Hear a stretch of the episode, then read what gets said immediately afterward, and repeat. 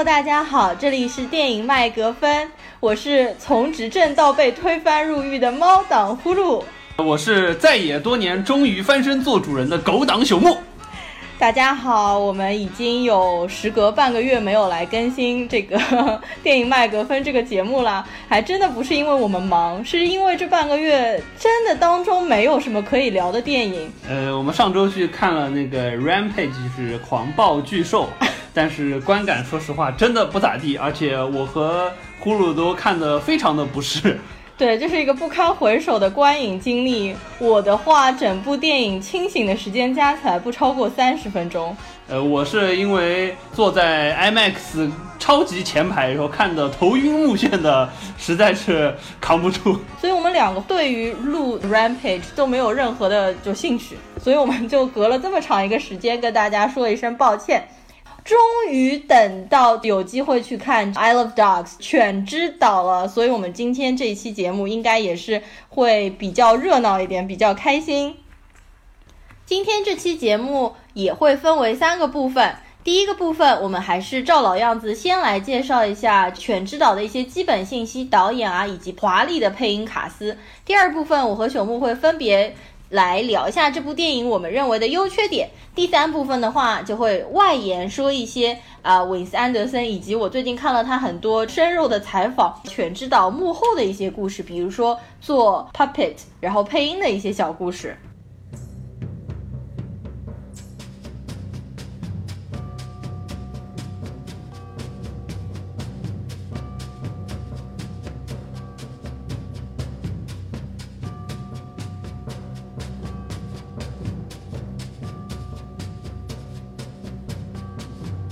那接下来呢，我们先来说一下第一部分，就是有关于这部电影的基本信息。这部电影实际上标题叫做《犬之岛》，但是翻译成中文可能就没有那个文字游戏上的感觉，因为这部电影的英文其实就是 I love dogs，Isle of dogs，但连在一起其实就是 I love dogs，对，就做了一个谐音在这里。对，其实就是指我爱狗狗。你马上就可以知道，其实欧美人绝对的狗党，对吧？爱狗比爱猫要更多一点，而且 Wes Anderson 本人也是一个非常忠实的狗党，所以说这部电影非常非常推荐有养狗经历的、喜欢狗的啊朋友一定要去看一下这部电影。这是 Wins Anderson 的第九部长篇电影，然后也是他的第二部动画长篇，而且两部都是定格动画。对，就第一部的话是了不起的狐狸爸爸。哎，对对对，了不起的狐狸爸爸。然后这也是 Wins Anderson 在国内的第一次大荧幕的公映，所以说其实这部电影我已经等了他两个月了，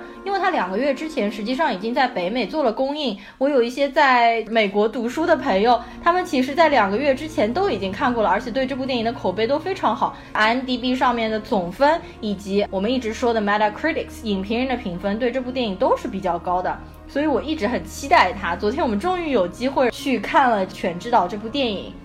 这部电影现在的目前票房情况其实不是很理想，在国内的话现在是公映的第四天，就首周已经过去了。对，过了周末嘛，票房的话比较低，只有两千八百二十万人民币，然后真是蛮惨的。哎，我觉得又是动画片，大部分人都没听说过这部电影。而且昨天我和你一起去看电影的时候，很多人是在看这部电影之前根本不知道这是动画片。我们进去的时候还听到一对情侣在说。对，是动画片还是纪录片还是什么？对，都不知道这样子的。可因为听这个名字感觉就有点像日本的那些拍猫咪的那种纪录片一样。对对对对。再加上因为海报基本上没怎么看到，再加上强大的配音卡司阵容，实际上并没有出现在一些宣传海报里很明显的地方。所以知道人很少，而且很多人可能一看啊是动画片，完全就不要去看了。而且这部电影在北美那边的票房也不是很高，北美那边已经上了一个多月了，然后目前的票房。是两千四百三十六万美金，折合人民币的话，其实也就一亿多人民币，那是真的相当少。这部《I Love Dogs》也在今年二月份的柏林电影节获得了 Best Picture，就最佳影片的提名，以及 Wes Anderson 本人本人是获得了最佳导演的称号。Wes Anderson 他的电影一贯都是，就是说视听和美术，他的审美品味极具个人特色，就他的服化道方面是非常非常专业的，制作都非常精良。那你看完对《犬之岛》，你大概会打几分呢？基于这是一部定格动画的长片嘛，所以说我觉得很容易去对比之前的两部。呃，首先我说一下，我给它打分应该打在七分，比及格要好一些。但是也算不上是呃非常优秀的一部片子，因为比起就是我们之前也提到韦斯安德森之前的那个了不起的狐狸爸爸那一部来的话，呃至少这一部给我的震撼和观影的感受感觉没有那部那么强烈。但是比起之前我们看过的像魔仙传说那一部，那我觉得这一部还是更好一些，就差不多打分我就是打在七分的样子。嗯，我帮你其实打分居然是一样的一个，因为我当时看完这部电影。观感是属于像坐过山车这样。前一半的话，我觉得非常非常好，可能从电影开头一直到前半个小时，我当时内心都默默叫好，然后我都想的是我要进行二刷，而且我看的时候脸上一直挂着笑容，因为我觉得超级可爱。但整部电影可能到后三分之一，特别是好像有点虎头蛇尾，后半段的话不太喜欢，然后结尾的话也有一点糟糕。我当时看完电影。刚刚看完的观感是有八分，但是冷却了一下之后呢，我觉得这部电影对比它之前的来说也没有那么出色，所以我后来还是给了七分，并不是因为我是猫党的关系哦，因为猫和狗我都很喜欢，这部电影就是总体我觉得是在七分的这样的水平。那接下来呢，我就来介绍一下这个导演 Wes Anderson 韦斯安德森。哎，我其实周围对吧，分成两派，有一派就是非常喜欢 Wes Anderson，但有一派就是明确表示他这一辈子最讨厌的导演就是 Wes Anderson，是因为他的这个拍摄风格和他的这个色彩效果很不能接受吗？那帮人至少说不喜欢 Wes Anderson，我看下来都是直男，喜欢 Wes Anderson 大部分是女生偏多一点啊。那我其实是属于是喜欢 Wes Anderson 的那一派的。毕竟他的美术做那么好，对不对？Wins Anderson，其实我之前没看过他的视频采访，但是我有看过他很多很多照片。单看照片的话，我一直以为他很年轻，就看上去就是完全青年才俊的感觉，四十不到的那种感觉。是的，而且他的脸长得一直给我感觉非常像《哈利波特》里面 Bill Weasley，就是。红头发的家族里面的那个哥哥的感觉，就有点像魔法世界里面。是有点，的确是。真的长得有一点像嘛？但是我查了一下他的年纪，其实令我有一点吃惊。他其实是六九年出生，今年已经就接近五十岁了，完全看不出来。而且我最近其实看了他的几个这个采访视频嘛，他一直在采访的过程当中，给人比较偏内向、偏腼腆类的导演，就好像不像是出道了已经很多年、经验非常老道、非常丰富、善于。言辞的那些老讲话还会有一点结巴，然后也不是气场很强的那种。对对对，但是我就是喜欢这种气质的导演。而且你可以看到 Wins Anderson 对于自己的个人打扮和服饰也是非常讲究的。就比如说我最近看的这几个采访里面嘛，就比如说第一次采访，他穿的是呢子的西装，里面穿的是粉色的格子衬衫。第二个采访，他穿的是绿色的格子衬衫。第三次柏林那一次采访，他居然穿的是一身超级亮的橙色的西装套装，以及一条非常鲜艳的黄色的围巾。里面的衬衫是大红色的，还带了一条粉色的领带，就和他拍布达佩斯的那种感觉一样，就非常有色彩鲜艳的东西会在身上点缀着的这种状态。对，就说明他自己本人电影的风格一直延续到他自己自带滤镜。对的，他在自己的风格身上穿衣的风格，就是他们一排人采访嘛，只有他一个人是穿的这样鲜艳的，其他男人基本上都是黑白灰这样三个颜色，所以真的没看出来他已经年纪这么大了，就感觉他的嗯，无论是。个人的感觉，还是他的电影的表达，都比较像是一个大男孩的那种感觉。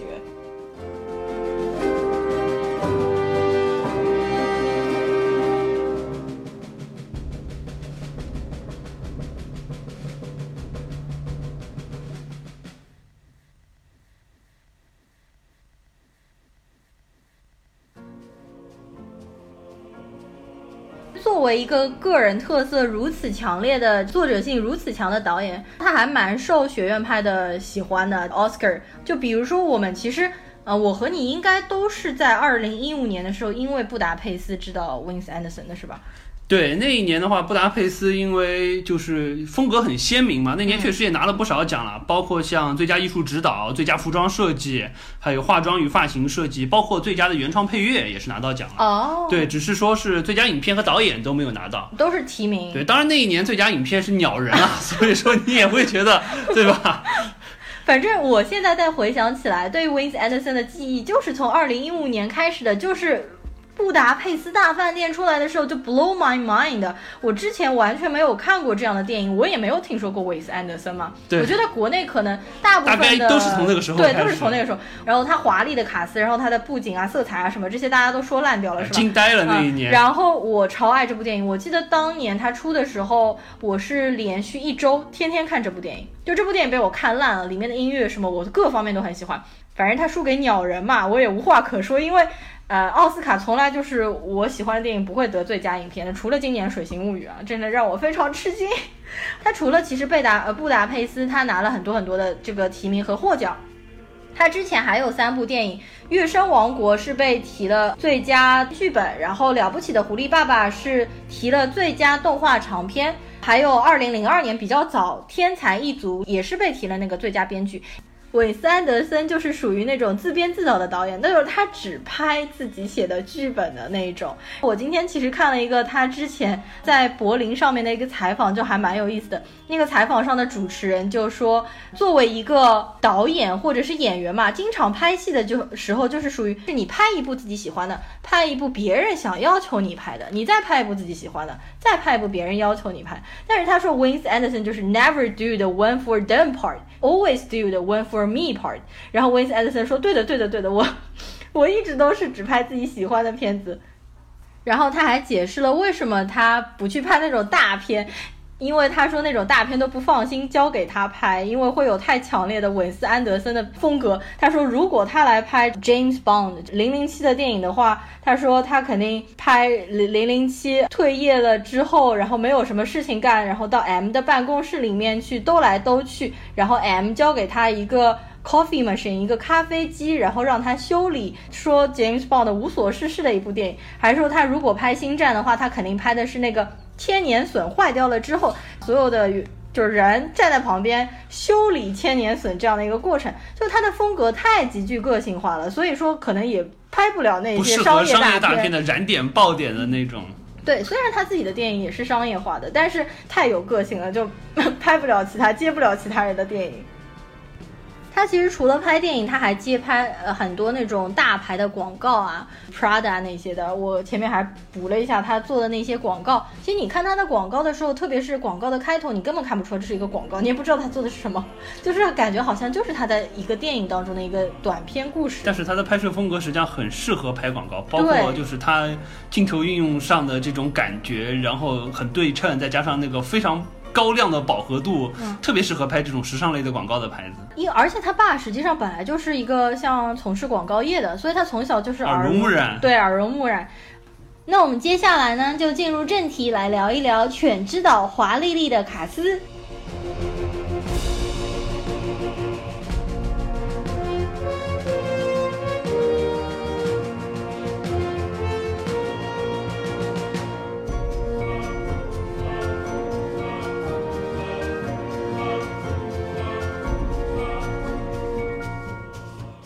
首先呢，说的第一个就是这部电影当中应该是当之无愧狗的主角 Chief，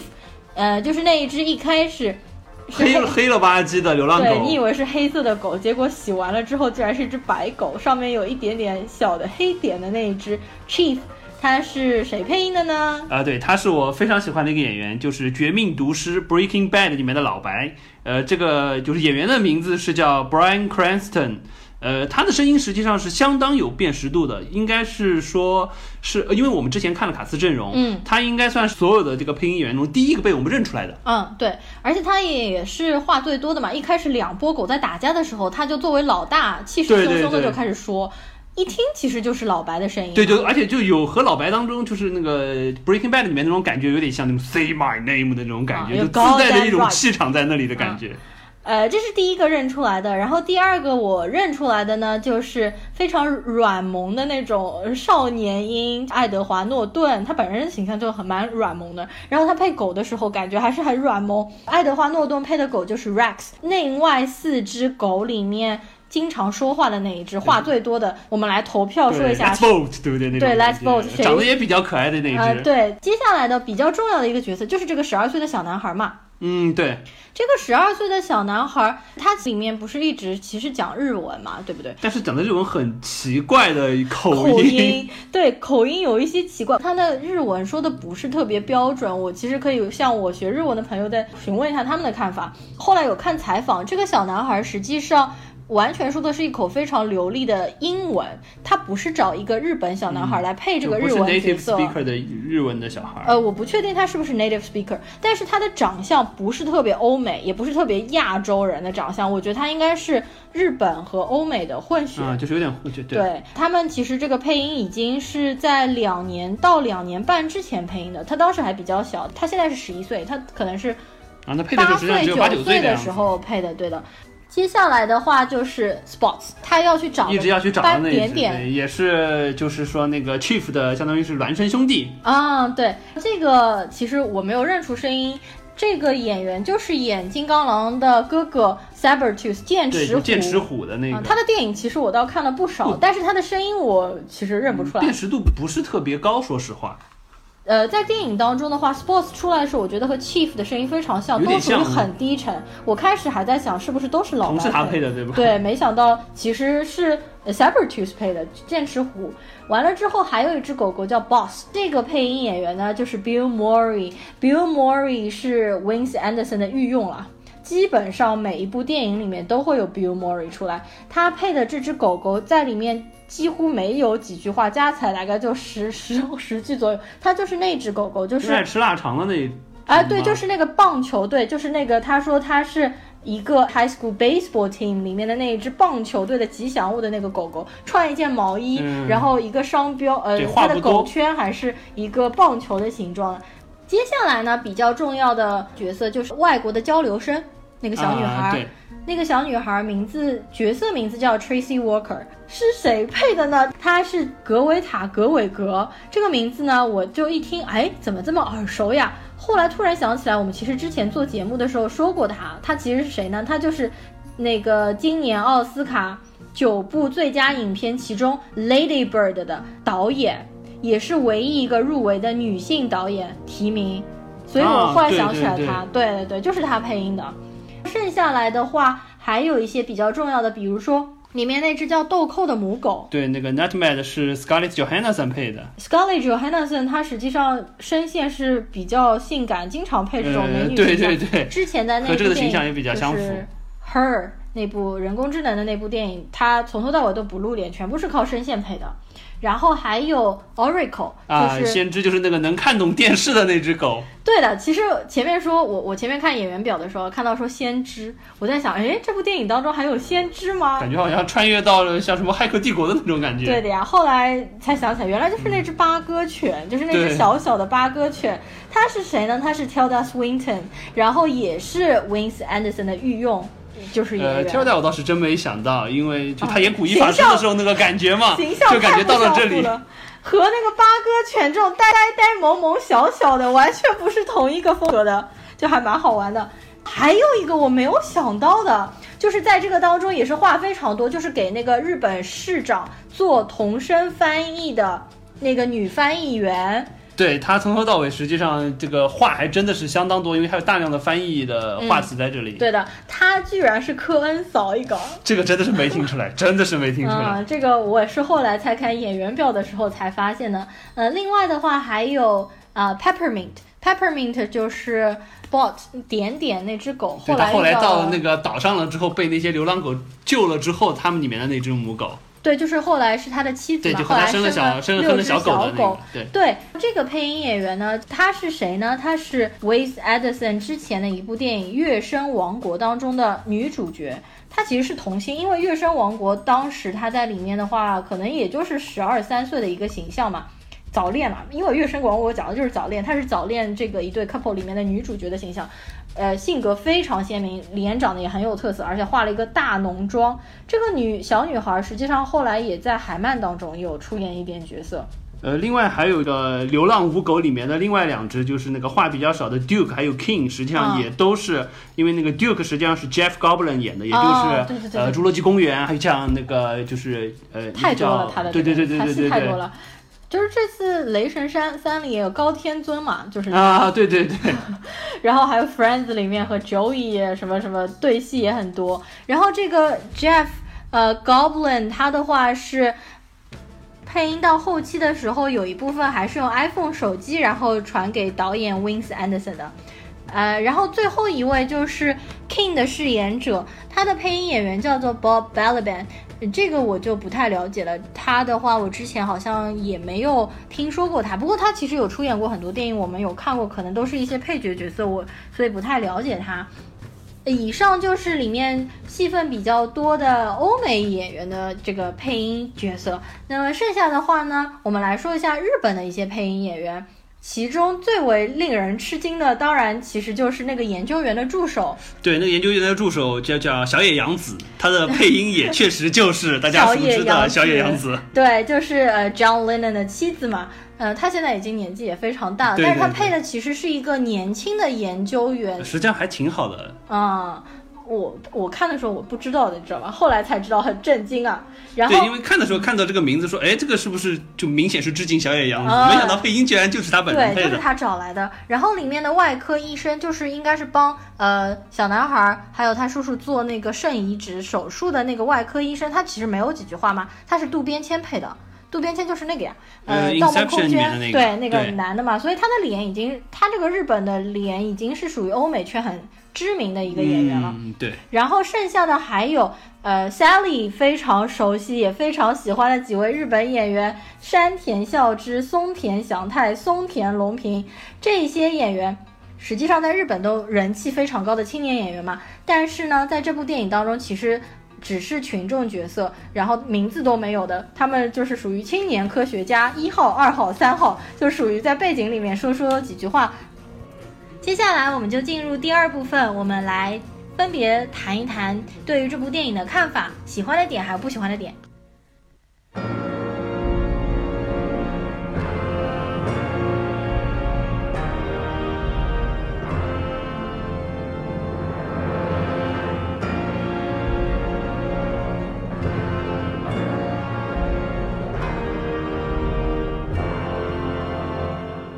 啊，行，那要不我先说吧。呃，我觉得先说两个优点好了。呃，第一个优点，我觉得是就是它，因为作为一部定格动画，呃，在我们看惯了这个特效动画的这个基础之上，如何去展现动画的一些动作，我觉得这部片子一个是就是说它对于狗狗的这个就是造型的处理，包括对于人物的造型处理，还是挺细致的。毕竟它这个。定格动画所有的一帧一帧都是要人摆出来的，确实做的蛮细的。包括它有一些细节的处理，比如说狗狗打架的时候，它就做出那种就很典型的动画片原来那种一团烟雾，然后狗在里面来回打的这种状态。它确实好像是捏了像棉花一样的东西在那边。我觉得这个感觉处理的挺好的。包括像有一些就是说飞机坠落下来冒出来的烟啊这种感觉，就作为定格动画，我觉得它的处理的方式呃非常不错，很有创意。呃，另外一个回到这部电影本身，它一个主题就是说它实际上是描写一部狗的片子，而且它是实打实的按照狗的主视角来拍，包括比如它里面语言的运用，它就一开头它就说，我们这部片子当中所有的人都会用他自己的语言，是说英呃说英文的就说英文，说日文的就说日文，除非有特殊的情况下，比如说我们会配一个翻译，会帮市长翻译话，别的时候，比如说小男孩你说的话听不懂就是听不懂，狗狗之间 OK，我们狗狗之间相互说可能是用英语来交流的，但是实际上我们可以看得到，狗狗它在那。边就是 woof woof 的时候，实际上小男孩是听不懂狗狗说什么的，嗯，就会有这么一个这么一种处理的方式，我觉得挺巧妙的，也是挺能让你以一种狗狗的主视角去看这部片子的推进。虽然我们相当于是上帝视角，嗯，但是你可以看到这种处理的方式很不错。就是它是和一般的萌宠电影完全风格是不一样的，对，嗯。好，那么接下来我也先说一下优点好了。这部电影的话，我是抱着呃是那个喜欢猫和喜欢狗的心态去看了，所以整部电影其实我前面也说了，前一个小时我都看得非常开心。它当中有很多塑造都很可爱，比如说在他们刚刚上岛的时候，两堆狗马上要进行打架嘛。结果那个 chief 就站出来说：“我们在打架之前不应该先看一下这堆垃圾里面是什么吗？值不值得我们打这一架，对吧？” 对，然后呢，就马上进入了一个 Wins Anderson 常用的俯视视角。他的之前所有的电影都有很多是拆礼物的方式，从上面往下拍盒子里的东西，而且是会摆的非常整齐，可能会一个个拿出来给你看。这部电影当中，特别爽看这种。就连一堆垃圾，它都是俯拍下去，然后下面有比如说已经有长蛆的一些肉啊，然后烂掉的苹果，它还报了一遍，有几个肉、几个苹果、几个鱼干，值不值得我们打？值得。然后他们就开始打架了。就是朽木刚刚说的制作这个，呃，他们里面的那个 puppet，就是一些玩偶的狗狗。对，以及人，因为我正好刚刚是看了一个纪录片嘛。真的是太厉害，人工真的是花了多少人工？他们是专门有一个这个 studio，然后来负责制作这些人偶。呃，里面的负责人说，这是他们有生以来接过的最大制作成本和最需要人工花心思的。因为整部电影当中，他们有将近九百个角色，要做几千张的人脸。对比起就是说，因为我记得我们之前讨论说，就是说看 Kubo 的时候，就是《魔旋传说》的时候，那个型它是折纸的风格，而且相对而言并没有那么复杂的周围环境和社会背景，所以说实际上就那几个主要人物做起来相对而言就简单很多。这一部真的是很多万，而且就是说表情啊全部要做出来。而且这一部比 Kubo 要厉害的是，因为它拍整个城市，比如说开大会的时候，下面坐了几千个人。这些人不是用电脑 CG 做的，而且这个负责人说他们并没有用 3D 打印技术，全部通通都是 hand 手工制作，手工制作，以一个很大的工作室，然后每个人桌子上堆得一塌糊涂，很多很多工具嘛。为什么要做几千几千张人脸？就是说，除了在背景里面出现那些人，他们是一个个做的，主角他们是有。一个主角就有喜怒哀乐，就有几十张脸，然后每个不同的表情是把下巴拿下来，然后把那个嘴装上去，是不同的。他们基本上就是说，就人物说话的时候，他可能根据比如说 R E U L 就是几个元音，他会就是做大概五六种口型出来，然后就会不断的根据他说的话去替换这个口型，就非常非常的累。这可能也说明了为什么配音两年之前就完成了，但是实际上最后花了这么久的时间就在搭这个东西。对的，他们是先进行配音，后期再根。根据这些配音就是口型，然后再来做 puppet。在这个纪录片当中，我看到最极端的一个例子，就是有一个女的手工匠人，她负责做的就是那个外国转校生 Tracy。为什么那个特别难做？是因为她脸上有很多雀斑哦。你注你注意到？对对对，就满脸的雀斑。对，然后她说她负责做她的脸嘛，每一张脸上都要。每张脸上有二百九十七个雀斑，他说他已经点了超过两万两千个雀斑，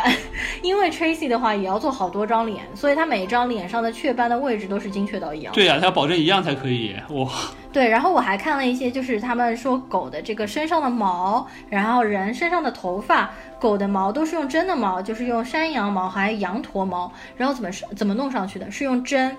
然后。就戳进去，戳进去，对就像那个羊毛戳戳戳一样，把它那个尾部用那个针勾进去，然后把它戳在里面。这个也太夸张了吧！一个毛，一个狗就要戳无数个毛，然后每个狗还，特别是主角狗，他们每一个狗都做了三到五个样本，然后不同的动作啊之类的，就真的是太花心思了。然后包括前面你说那个狗打架那朵云，嗯，我看到是像用棉花一样的东西做，然后还要摆很多不同的角度，然后在那边真的是一个角度一针就是人上去手动摆的。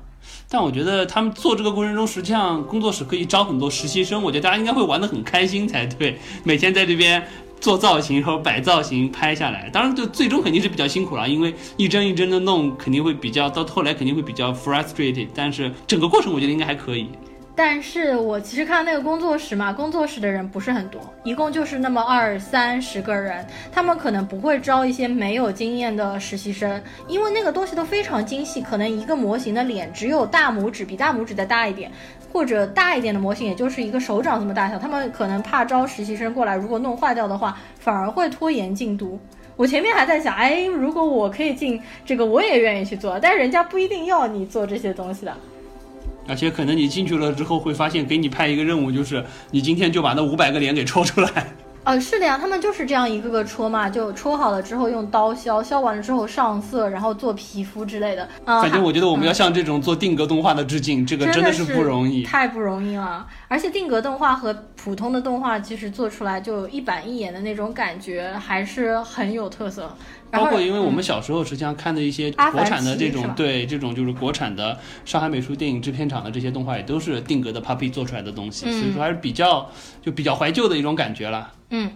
除了这部片子里面，我们刚刚就是说了很多的这个定格动画的制作非常精良，然后服化道，然后装修这方面是非常非常漂亮。当然，其中还包括它的音乐。对，那个音乐基本上从头到尾就一直有一个鼓点在那里，也相当的洗脑。实际上，而且一听就非常极具日本特色。对，因为它开头就是就是在敲的日本的鼓点，对对对，那个太鼓，然后在那边咚咚咚，然后马上给你带入那个感觉了。然后到整个电影结尾，实际上又是这样咚咚咚咚咚咚，对的。然后整部电影就我还有一点自己的私心嘛，因为我很喜欢猫咪嘛。然后这整部电影其实一开场，小林市长的那个。大楼的外面其实摆了一群猫的石像，日本人本来就是很喜欢猫，是猫奴的那种感觉。然后在过程当中。还出现了很多只猫咪，就是每一个执政党他们出来的时候，手上都会抱一只猫，或者背上爬一只猫。虽然说这些猫咪都是面目可憎，然后做的都很丑。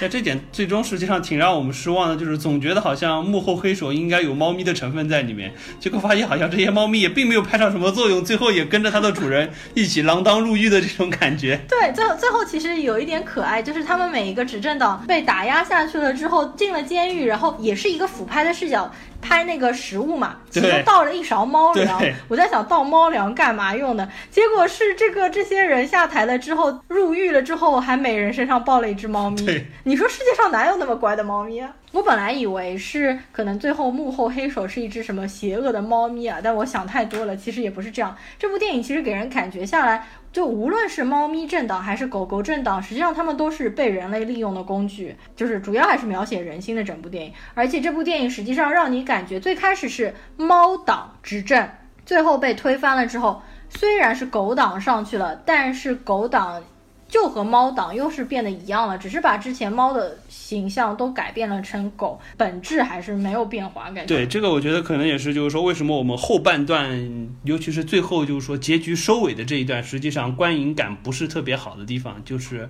就是还是比较胡逼啊。一个是对于这个反派的塑造，你最终实际上相当于是那个管家是一个最终的大反派，但是实际上就感觉这个管家屁用都没有，只是最后出来露了一下獠牙，感觉好像实际上我才是坏人。这个。那个市长实际上还有悔过之心，有他那么对吧？小林家族、扣巴亚西家族的那个对于狗的忠诚和荣誉。结果最后反正就是说结束的非常草率，呃，那个艾德瑞那个小男孩最终实际上相当于是莫名其妙基于他们当地的一个规则，然后就世袭成为了他们新的领袖。而且更扯的是，他成为领袖了之后，你看到实际上他后来有点像组织的议会也好，或者说是执政团体也好，说的直白一点就是和他一起闹革命的那帮学生团体，或者说是那些激进的媒体组织们，就像是把猫党赶下台，然后一群激进的狗党上台，然后颁发了一系列的政策，对，可能就是从一个白色恐怖到了另一个白色恐怖的状态。就非常还是进入一个非常专专制化的集权的状态，我觉得这个有一，反正我觉得挺扯的了，并没有做一个相对比较好、比较 nice 的一个收尾。就这部片子整体来说，对于就是说狗的这个塑造，包括就是说我们所谓的狗权也好，或者说狗与人之间的这个地位也好，实际上就把握的还比较微妙，给你了一些讨论的空间。但是最终这个结尾，实际上我觉得挺奇怪的。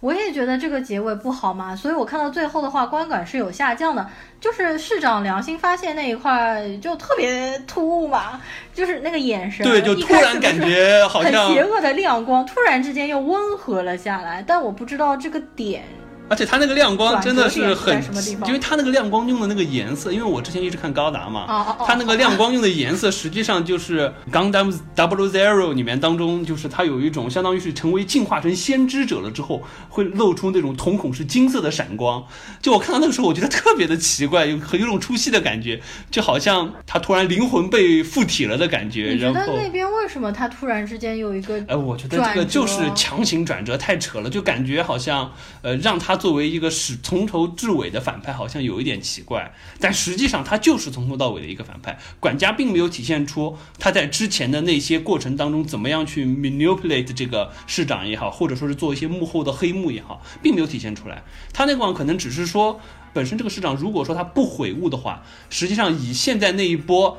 小屁孩进来的这个能力是不足以颠覆这个政权统治的，所以说相当于给了他一个好像接受到祖宗荣誉感的洗礼，开始有一个悔悟的状态，比较容易收尾，转到一个就是高档上台的一个状态。但实际上不太好哦。说一下这个里面的那个小男孩嘛，小男孩不是叫 Edry 嘛？嗯，就他的英文是 Edry，实际上就是就是我们上一部《头号玩家》里面说到雅达利的那个游戏机的名字叫 Adri，啊，对，哦一样的一样的就是拼法也是一 Adri。对我当时还我还去查了一下，因为哦我一直觉得 Adri 本身这个公司这个名字完全是一个就英文的名字嘛。就这这个名字感觉是一个英文的名字，嗯包括雅达利这个游戏机，我觉得也是可能是从拉丁语当中来的一个东西。后来我发现，实际上因为这个小男孩的背景设定，他就是一个纯粹的日本人。后来我知道了，实际上 a d r y 这个词，实际上它在里面日日文发音就像像 “adori” 的这种感觉。嗯实际上它本身是日文当中的一个词，是因为日本有一种叫将棋嘛。就有点像中国的象棋一样那种将棋当中，实际上就每当你做出一步向前冲击的杀棋，就有点像象棋里面的 checkmate 这种感觉，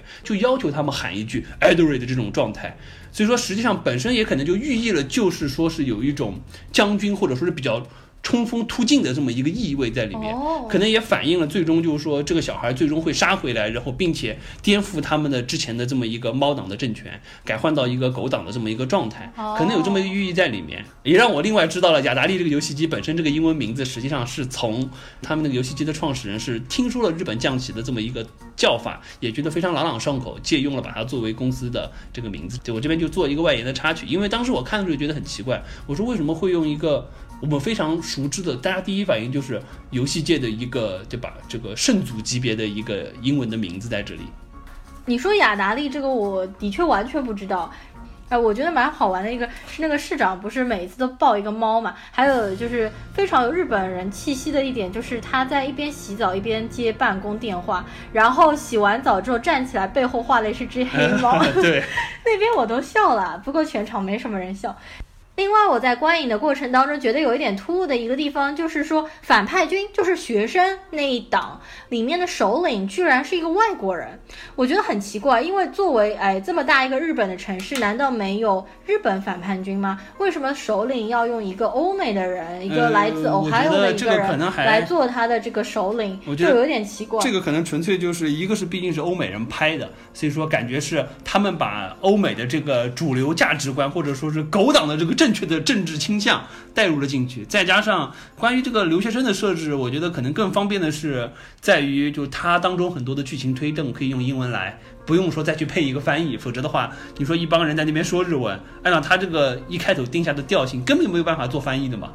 哎，我开始的时候，对吧，也是我自己想太多了。我就是在想，Wins Anderson 是不是想要表达就欧美人更强，或者是强于日本文化这样？那刚才我其实看了他们在柏林的一个采访嘛，Wins Anderson 就说，因为我们这部当中决定不用字幕了，所以说我们要怎么样让就欧美的观众可以理解呢？所以他说我们当中只能穿插几个英文的角色，比如第一个就是科恩嫂配音的那个 interpreter 同声传译，第二就是我们穿插了这个外国交流生。他说我的目的就是这样，所以说，呃，当人们问我我这个为什么要插这个的话，目的就是在于让英文语言的这个母语观众可以理解这个日本人当中在说什么。可能我当时想太多了。但是我觉得他这个实际上一开始定的这个调性是有一点牵强了，因为你想，他所有的狗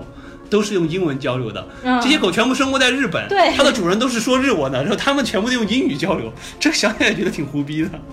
还有一个就是，呃，我是网上网友先提出来的，然后我发现没错，日本你拍这个狗的动画片，你居然没有柴犬和秋田犬，太奇这怪了。倒是日本的国民狗都哪儿去了？对的呀，而且一直都没有，真的一直都没有。对，一直都没有呀。然后呃就是有人说，是不是因为柴犬和秋田脸太圆、太萌、太可爱，可以捏，所以主人不舍得把它们扔掉？我觉得当然不是这个原因，对不对？然后不知道为什么他完全没有想到要加入一些日本的品种狗。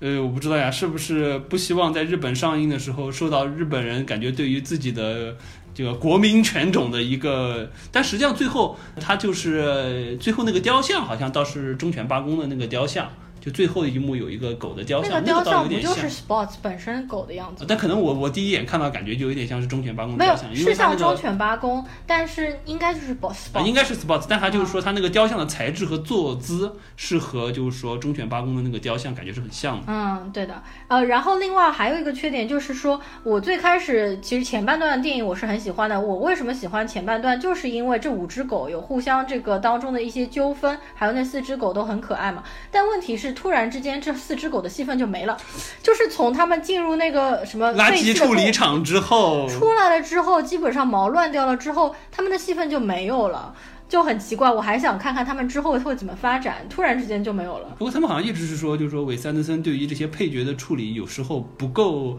就不够深入，很多时候就是就阶段性、功能性的表达了一些东西，然后完了之后就突然戛然而止的状态。这个也是一点。还有就是，我看了韦斯安德森的很多电影之后，得出一个结论。我特别是我在看完《天才一族》之后啊，那个我翻了一下，是我两年前看的。我当时写的留言是：演韦斯安德森的电影是不需要演技的。我其实看了他很多电影之后，都发现了他的电影当中的人物角色性格非常鲜明，然后他的人设非常强，就是很多极端人设什么的，其实不需要演技。他的每一个人物感觉到了他的电影里面就要符合他电影里面的那种。有一点面无表情、一板一眼的那种，所以这些狗可能也就作为一些配角角色，然后就被他遗忘掉，所以就也就不存在了。那么说完了这几只配角的犬啊，实际上，呃，相当于是里面两个主角的犬，一个是 Chief，一个是 Spot，他们实际上也是，就是我们看到后来也会觉得好像在这个狗舍上会有一点奇怪，对不对？对，就像这个，你比如说我们先说那个 Spot，Spot 实际上就是他之前家里养的那只护卫犬。他实际上相当于是被他们遗弃到了这个岛上，然后被当地的一群流浪狗救了，嗯，还莫名其妙成为了他们的首领，然后还和当中的那个 Peppermint 结为了连理。然后他碰到小男孩的时候，实际上第一个就是说的是，当然先是把他们救了回去，然后就说我现在相当于是已经是这帮人的首领了，我还有了我这个结发。母狗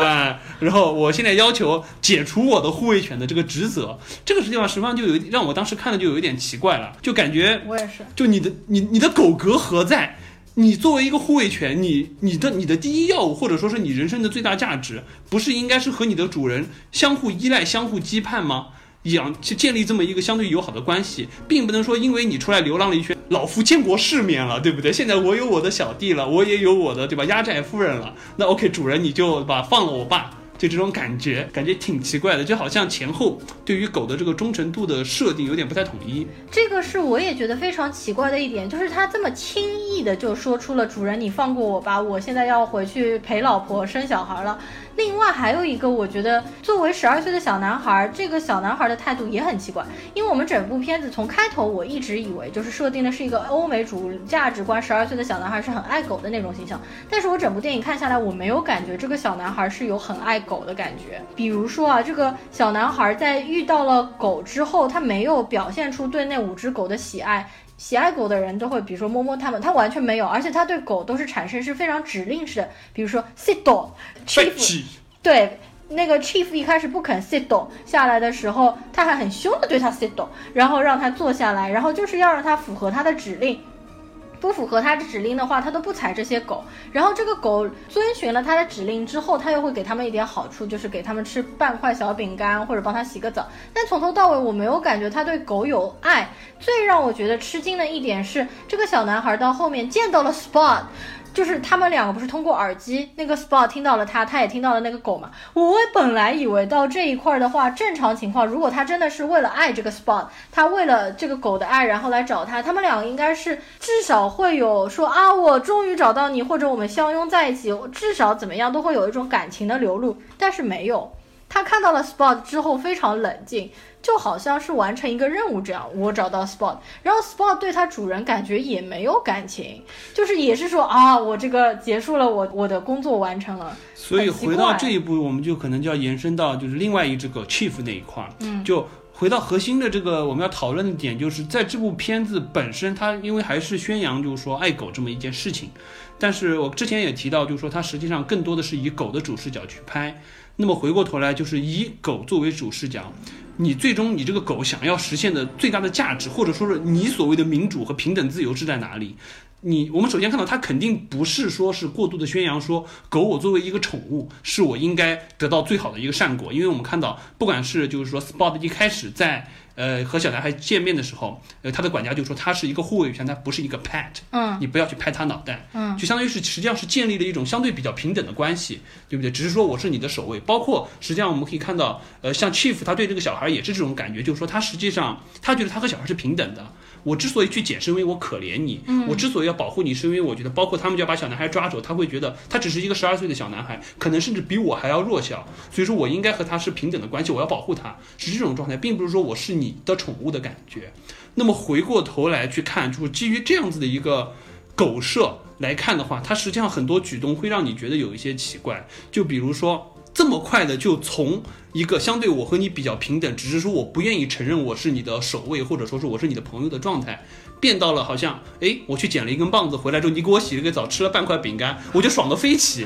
然后就立马马上就好像。就投身于对方的怀抱的这种感觉，并且立马接过了他的孪生的哥哥也好，弟弟的也好，那个 Spot 的这个接力棒成为了他的新的护卫犬这种感觉，我觉得这个契约的鉴定或者这个 bond 的鉴定有点太过草率，并且感觉突然就把自己之前的尊严和自己这么多年来坚持的这么一个，相当于是我换到人的角度来说，就是我是一个自由民主的战士。我突然有一天，哎，对不对？这个有一个政府的官员给了我一点好处，我立马就觉得，哎呀，我应该为他卖命，跟他卖命挺好的这种感觉，就感觉一下子颠覆的有点厉害。我感觉就是像前半段这个导演和编剧想要表达的是，狗应该有尊严的活着，狗可以有尊严的活着，它不应该简简单单作为人的宠物。但是后半段突然又回到了欧美主流价值观，就是狗作为人类忠诚的朋友，可能还就是一个一个 pet 的感觉，一个宠物的感觉，有点前后割裂的感觉，这块让我觉得挺不爽的。最后，Chief 的话，他是最最后结局是什么？他跟着那个小男孩，就跟着那个小男孩呀，戴上了那个他的就是那个通话蓝牙耳机。最后是，就是说他和相当于是就是说成为他新的护卫犬，只是说他把那豆蔻的那只狗一起带着，然后两个人想要就是说在一起的感觉。哦，不是，但是那个小男孩当上市长了之后，Chief 还有在讲吗？好像还是他的，还是他的护卫，因为他还戴着那个耳机，就很明显。对了，说到豆蔻的话，也是有点奇怪了，就是里面唯二的两只母狗，一个是豆蔻，还有一个就是薄荷 Peppermint。这两只母狗怎么？都这么废的角色，就是出来都是为了给公狗生小孩的。第一个就是豆蔻出来，那个 Chief 马上就问问他，我听说你和那个狗 mate 了，就交配了，你有没有 mate 嘛？然后第二个母狗出来也是一句话都没有的，马上就是给 Spot 生了六只小狗，就是那个母狗直男设定一点都没有，就是直男狗视角，你知道吗？唯二的两只母狗，哦不对，还有一个 Oracle，哦 Oracle 还是有点作用，Oracle 还是有点作用，Oracle。但这两母狗的角色有点废啊，我觉得。呃，可能本身在狗狗的世界的设定里，就是说就不像猫嘛，猫有很多有灵性的母猫，狗可能就是大家可能过多的会关注，就是说，因为就像狼性文化一样，可能关关注的是这种就 alpha dog 的这种状态，对于母性就母狗来说，可能关注会少一点。当然也和导演可能的风格有关系了。你应该是和他导演有就是风格有关系嘛。OK，那么接下来我们再说一下大家吵得最多的关于政治隐喻这一块儿。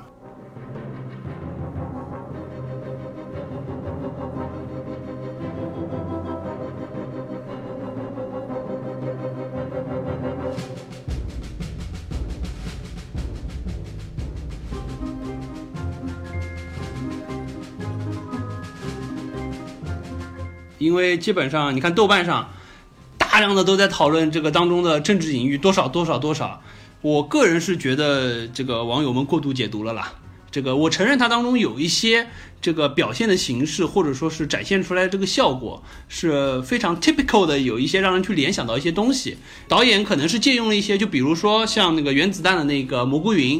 那个蘑菇云，我承认它是很容易让你联想到当时这个扔在长崎的那一颗原子弹，就 Little Boy 那颗原子弹。因为我们知道这个曼哈顿计划当时产生了三颗原子弹，第一颗叫 Thin Man，第二颗叫 Fat Man，第三颗叫 Little Boy。然后其当中后面两颗是分别被扔在了广岛和长崎，就很像小男孩这个乘飞机的时候爆炸之后产生的那个蘑菇云。而且实际上，为什么我觉得他这个联想是有道理的？但是我觉得他没有做政治隐喻，因为小男孩驾驶的那个飞机第一次落在岛上并且爆炸时候，那个时候是没有产生蘑菇云的。如果说他为了隐喻那个时候，在那个时候就应该产生蘑菇云，而且那个时候是最典型的炸弹从天上扔下来那个状态。他实际上是在第二次自己又折腾了一下那个飞机，然后又爆炸了一次之后产生了一个蘑菇云。我觉得这个是因为大家习惯了用蘑菇云这种方式来表现一个比较强的爆炸，只是说刚好他是一个小男孩，大家容易联想上。呃，我说一下，我觉得这部电影就是这个蘑菇云这一块影射就是二战那个原子弹这一块，我觉得这个东西不一定是因为其实这个导演他在之前的了不起的狐狸爸爸里面已经有过了，他可能就是单纯喜欢。对，我觉得就蘑菇云是一个很常用的用来表现爆炸力比较强的这一个状态。动画片里面不都是这样？只是因为它是一个小。小男孩，大家就很容易联想到。小男孩，所以你可能会想到这一块儿。是，然后另外一个就是说，就是最终他们在那个流浪狗当时待的那一个废弃了的当时的那个研究研究所，嗯，然后说到就是说，当时这边进行了很多很不狗人道的这个实验，嗯虐待他们也好，包括他们身上。就是说，感觉被做了各种各样的病原体的侵入也好，这个倒是比较容易让人联想到，就是说日本当时七三幺部队在中国嗯做的那些，对吧？这个反人道的行为，嗯我觉得这个是比较容易联想到的。但是应该也不是说是去讽刺这件事情，只是说是会容易让你对应得上。因为确实，人类本身对于呃我是因为学生物学的嘛，我们做药的过程中也会有一些实验动物为了我们人类研发的药物而牺牲。哦。但是至少我们现在，因为现在的好处是什么？现在就是说，呃，所有做的实验动物有非常强的，就是说动物福利的保护原则，就你一定要基于这些基础，给予动物安乐死的权利，给予它一些疼痛的，就是说止痛的这么一些权利，包括对于就是说动物的使用上会有非常严格的要求。你看欧洲现在已经有很多，我们之前去的时候就可以看到，欧洲很多地方化妆品已经不允许用动物做实验了。就这块动物福利已经好的很多了，但是确实在早些年的时候，这个对于你想想，日本人对人尚且能如此，更何况欧美当时早期的一些，就是说研发这个阶段用动物来做实验，确实也是就是比较的残忍比较残忍，比较或者就是说比较为达目的性，就是说会牺牲比较多的动物，对，嗯，现在其实还是会用狗做实验，就是还是会用是呃对比格犬也好，嗯包括就是说猴子也好，老鼠也好都会有，因为它还是一个比较标准的。当然比较好的是猫没有作为任何一种模式动物，我们叫所谓为什么的模式动物就。是不用猫做实验？呃，这个原因比较复杂。简而言之，就是它猫第一个就是繁育起来比较复杂，啊不像就它不像狗比较好控制，因为就因为大动物的话，哦实际上存在于就是说你怎么样能让它比较处于安定的状态去进行后续的实验，包括训练性上来说，狗比较容易训练，猫比较难训练，所以说再加上药实验动物也需要做训呃，有时候要的，需要观察，比如说它学习记忆能力啊，或者说是一些其他的评价考量。再加上狗的话，它的代谢和人相对比较接近一些，比猫要好一些。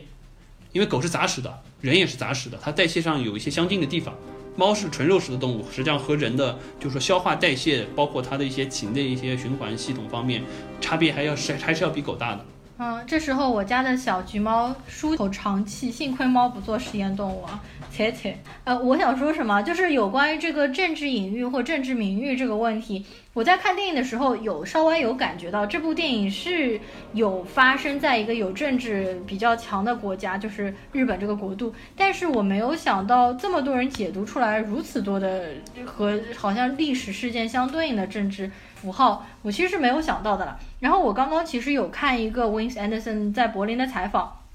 他其实自己表明说，我这部电影不含不含有，比如说呃带有 politics 的那些倾向性。他说我们一开始写这个故事剧本的时候，只是需要去 invent the politics of the city。他用的词是 invent，就是发明这个政治环境。所以他说我没有想要去隐喻什么东西，他的其实说的里面这个城市发生的这整套政治体系都是他说的词是 can happen everywhere，就在任何地方都是适用的，就是普世价值。因为这些事情以前都发生过很多很多次，他没有想针对特定某一个特定的历史事件或者历史时期。可能在国内的话，一提政治什么的，就大家都上纲上线，然后都特别敏感尤其。是讨论到日本，很多人就非常的慷慨激昂，去挖后面的一些可能会产生一些政治讽刺的点。嗯，至少反正我们两个都觉得还好，就把它当成一个猫狗大战的这样一个电影好了。呃，另外我再提一下，实际上当中有一段我倒是觉得挺典型化的一个表现，就是一个是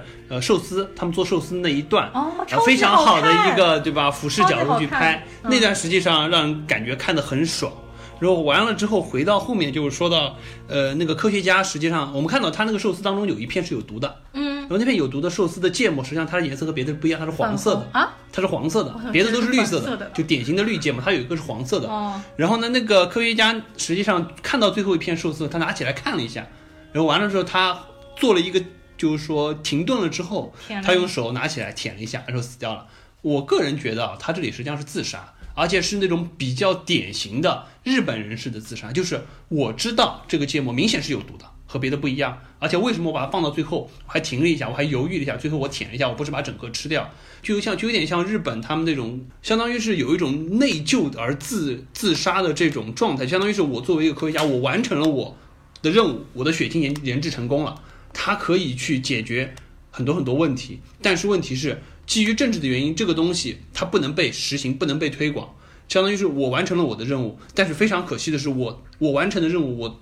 做出来的东西不能被推广到社会上。那么他有一种感觉，就是好像我要以此殉道，就相当于是我是一个，就像古代的时候那些武士道时代的时候，我是一个大明的家臣，我以死直谏我的我的君主，这个东西应该被推广。但是你不听我的，那我只能以死来见，就有点这种感觉的样子，相当于是用自己的死来向社会表明一个态度。我觉得这块他是自杀。再说到这个，我另外再提一点啊，呃，他当时就说做了这个血清出来了之后，他不是一瓶呃应该是蓝色的很漂亮的那个药剂嘛？他当时还去做了几个实验，那个实验的表示方式蛮好玩的，相当于是把它扔到三个会转的这个像的那种像离心机一样里面说去检验它当中，比如说第一个对于那个狗的瘟疫，一看他出了一份报告完治。就相当于是可以痊愈，然后呢又出了一个相当于是狗流感的一个报告，就什么治疗可能，说明是可以治疗的。嗯。最后有一个，我觉得这个实际上设定挺奇怪，就是它是相当于是狗的生育率好像是下降百分之七十二。对对对。我当时看了之后，我觉得挺讶异，我觉得从我们做药的角度来说，你这个副作用也太大了吧。如果你这种东西都能被推广的话，那实际上回过头来说，你这个是不是对狗权的一个强大的剥夺？所以他这个是故意的呀，我觉得他就是故意做这个药，让他们的生育率下降。对，但我觉得实际上就是有一点感觉，因为这个片子本身是以狗的狗的主视角去拍，或者说是以狗权至上的这么一个方式去设定的，最终人类为你提供的实际上是一个。本身这毛病就是你们做实验研究出来的这个问题，狗流感啊、狗瘟啊，都是你们研究出来的问题。然后你为了治好我们，结果最终实际上相当于是我先给你吃了一片毒药，然后完了我给你一个解药，又告诉你吃这个解药之后，实际上哎有一个我想要达到后果，就是你们少生一点。我感觉这个地方实际上就埋了一个比还是就说对于人类比较阴暗，或者说是最终这个结果实际上对狗是一个不太有利的这么一个方式，因为。从我们人养宠物来说，比如说为了它更好的生存，给它做绝育什么的，是可以理解的。但是在这部片子的调性来看，你这个百分之七十二的生育率一直实际上挺可怕的一件事情，对于狗圈来说是极大的剥夺。哦，哎，你说的这个还蛮有意思的，因为整部片子里面感觉好像帮助狗的就是这个科学家，但如果这个科学家都是故意来做这个药，不是故意，但就最终他 offer 的一个东西，实际上并不是一个很好的东西。那以上呢，就是我们对于这部电影的一些自己的看法，就是有关于优点和缺点的，也希望大家可以跟我们讨论。那么接下来呢，我们就快速进入第三部分。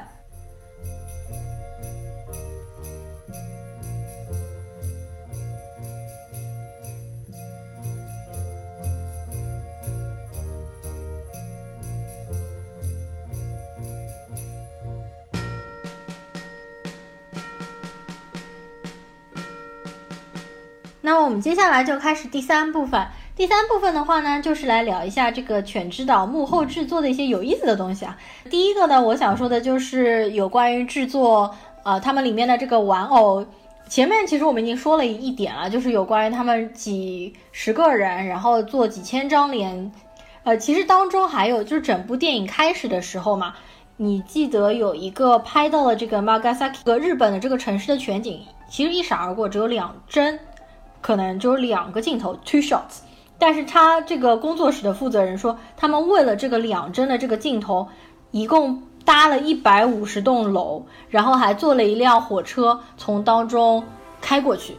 然后这个负责人说的时候就有一些得意啊，说我们为了这两帧我们就做了一百五十栋楼，但是也表达了他们的非常的辛苦。真的是，好像这个场景后来之后再也没有这个大的全景再给到过，再也没有出现了。The Wins Anderson 他自己说的时候，呃，也说到了一点，就是说他是比较喜欢那种小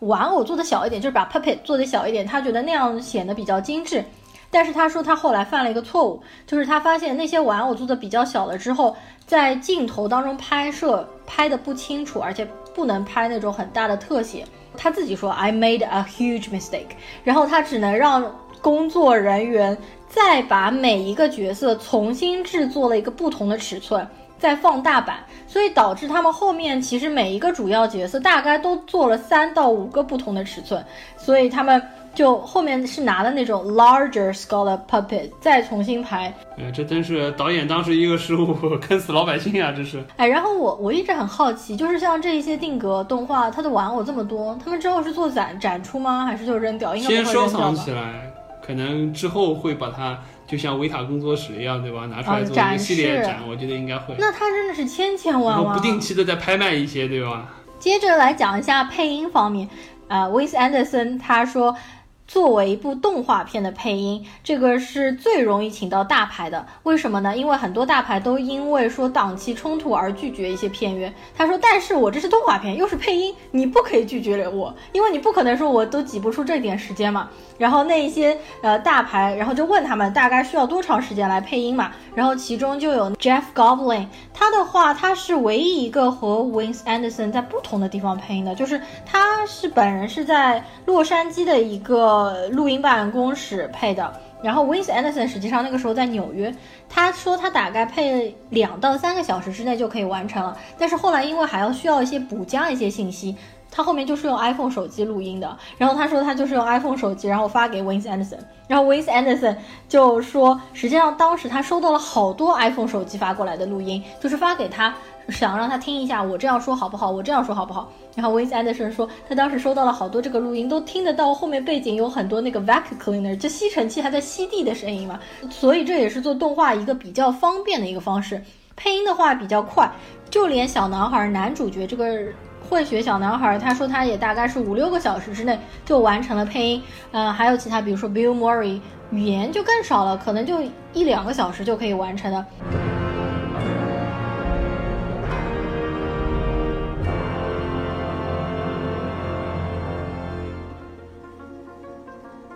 你知道那个《Eye of Dogs》他们是怎么样构思出这个标题吗？当然，其实第一部分原因就是因为呃，它和 I Love Dogs 这个谐音用的很好嘛。，对，你知道它灵感是怎这个我还？真不知道。他们当时在拍完了《了不起的狐狸爸爸》的时候呢，正好经过了东伦敦，那边有一个路标，就是 I love dogs，就是犬之岛。所以在那个时候就埋下这个梗。对，就好多年以前了，应该是在五六年前吧。他当时看到了这个标志，就觉得很不像路牌，很具有那种魔幻色彩，就感觉不像是现实当中的嘛。他们就去调查了一下这个地方。发现这个地方其实是英国古代给君王打猎的猎狗的一块地方，所以他们后来就突然灵感迸发，就觉得这个名字好像又可以和日本文化结合起来，因为他们一直想要去做一个日本文化的电影，所以就开始促成了他们写这个剧本，然后开始写这个电影。这部电影的话，它在电影院的分级是 PG 十三，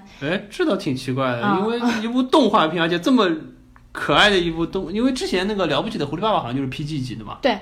那这部为什么要 PG 十三？呃，其实 Wes Anderson 他其实除了这两部动画片，其他的不都是 R 级嘛？呃那是其他另说了。对这部片子为什么会然后就说到，他也问到了问题，这个问题说为什么会 PG 十三？他说因为这当中有一些画面感觉不是给小孩子看的，实际上我也没觉得。就是狗咬狗一嘴毛的那个会 会觉得比较哪里狗咬狗一嘴？就狗之间打架的时候，一团烟雾在那边，嗯但这个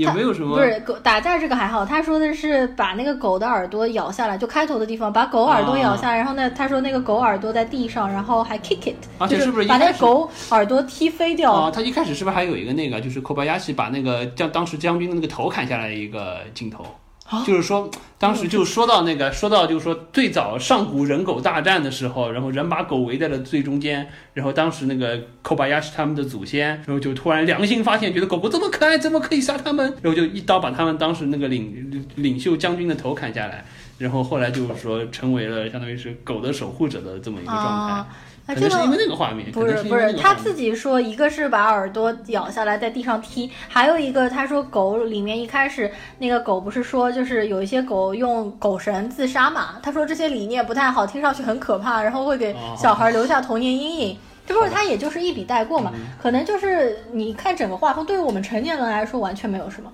可能对十岁以下的小朋友还是会留一点心理阴影。可能毕竟一开始那个岛上确实还是比较恶劣，而且就是说感觉还是就是还是偏阴暗一点啊，感觉大家为了生存还是挺恶劣的，不像狐狸爸爸相对而言还比较阳光明媚一些。但是这部电影我觉得真的不是给儿童拍的动画片，我也不建议小学生以下的小孩去看。对，描述的东西还是有一点深。其实小孩子应该也不太会喜欢看，可能就除了当中有狗狗卖萌的一些片段，其他没什么卖萌实际上也不多，大部分没什么卖萌。对对对。我们这次的节目呢也要到尾声了。今天的话，没想到会聊那么久。我们本来以为这部电影我们大概半个小时之内可以讲完的，没想到啰里吧嗦也已经一个小时，而且又过零点了。作为一个猫派，其实呢，呃，安抚一下其他作为猫派或者猫奴的心，我想来推荐一些有关于就是猫咪类的纪录片，因为其实真的猫咪类的电影非常的少。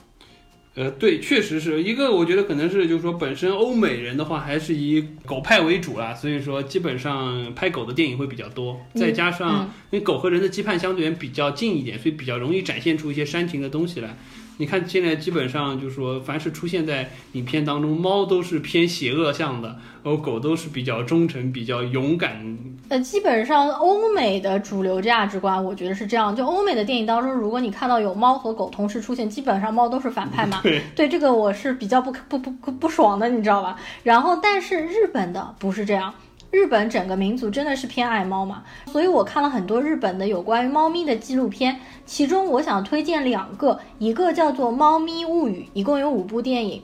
呃，五个纪录片。因为我觉得猫咪的电影其实做主角比较难，你要让它猫来符合你的演技，但是纪录片就很好，纪录片你可以还原看它们本身的这个呃生活的状态或者生活的习性嘛。然后还有一个非常出名的就是岩河光昭的《猫不走世界》。这个是一个日本的专门拍猫的摄影师，他在全世界各地就几十个国家、几十个城市，然后到处是寻找流浪猫或者是人家家里养的猫，然后去拍那些猫。那个真的是特别厉害，就非常深，对，非常深入的。包括我们当时之前出去玩的时候，先把比如说墨尔本这个城市的他拍的那一段看一下，把伦敦这个是他当时拍的那一段看一下，嗯，就特别有意思。哎，但是我们出去玩的时候，一个猫都没看见，好吗？呃，日本看到的猫比较多，好像确实英国和那个看的都不多，英国和